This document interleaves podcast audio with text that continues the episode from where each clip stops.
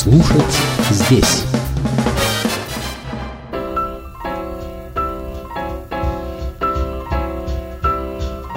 Дом, который построил джаз. Вид сбоку.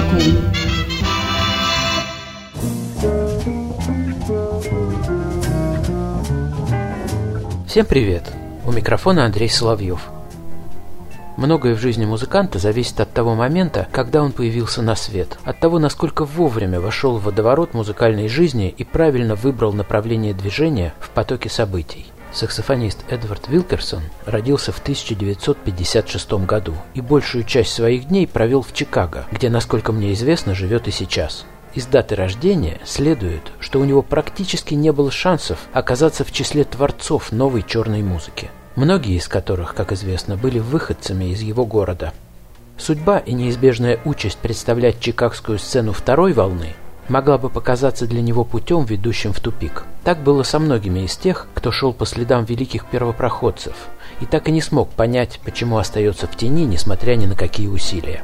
Уилкерсон сумел использовать преимущества и сильные стороны своего положения – мудро направляя энергию и амбиции на решение тех задач, которые были реально осуществимы. Оценивая его наследие, 14 альбомов, выпущенных под собственным именем, плюс множество записей с известными музыкантами-авангардистами в качестве партнера или сайдмена, можно сказать, что он внес по-настоящему весомый вклад в развитие нового джаза, сопоставимый по масштабу с тем, что сделали такие его именитые земляки, как Лестер Боуи, Хенри Тредгилл или Энтони Брэкстон. Однако в джазовой иерархии Уилкерсон занимает немного более скромное место, просто потому, что многое было сделано до него, и прежде всего само громкое открытие новой вещи состоялось как минимум за 10 лет до того, как он пришел в музыку. В творчестве Эдварда Уилкерсона особенно выделяются три проекта. Во-первых, биг-бенд нового типа с нежным названием Shadow Vignettes – в состав которого в разные периоды входило от 18 до 25 музыкантов. Во-вторых, это Ethnic Heritage Ensemble. В нем Уилкерсон играл на протяжении почти 20 лет и, конечно же, являлся персоной, определяющей эстетическую позицию и идеологию группы. Ну и, наконец, уникальный проект Eight Bold Souls – «Восемь широких душ». Нечто среднее между большим ансамблем и маленьким оркестром с четким делением на медную, саксофонную и ритм-секции огромные возможности для создания интересных красочных аранжировок с одной стороны и высочайшая степень подвижности, основанная на импровизационном даровании каждого участника. Все это обеспечило группе особое место на чикагской сцене, да и в масштабах развития нового джаза как такового. И пусть этот коллектив не так известен и не столь популярен у аудитории, как Art Ensemble of Chicago, его подлинное признание у ценителей нового джаза, очищенное от наслоений популярности, значит не меньше.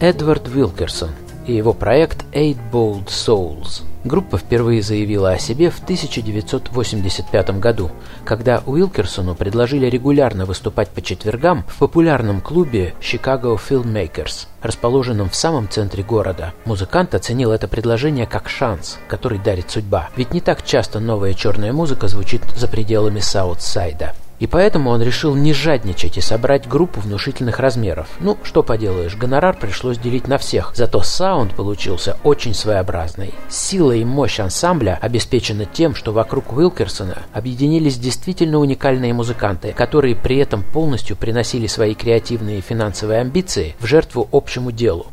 Достаточно назвать такого музыканта, как саксофонист Муата Боуден – который мог бы сам стать полноправным лидером подобной группы, однако он из года в год существовал в тени руководителя и добросовестно выполнял его замыслы. Кстати, Имвата Боуден и Эдвард Вилкерсон побывали каждый в свое время на посту главы Чикагской ассоциации содействия творческим музыкантам AACM и многое сделали для развития этой известной на весь мир организации. В завершении выпуска послушаем еще одну композицию в исполнении Эдварда Уилкерсона и его группы Eight Bold Souls, которая называется «Дервиш». Запись 1991 года.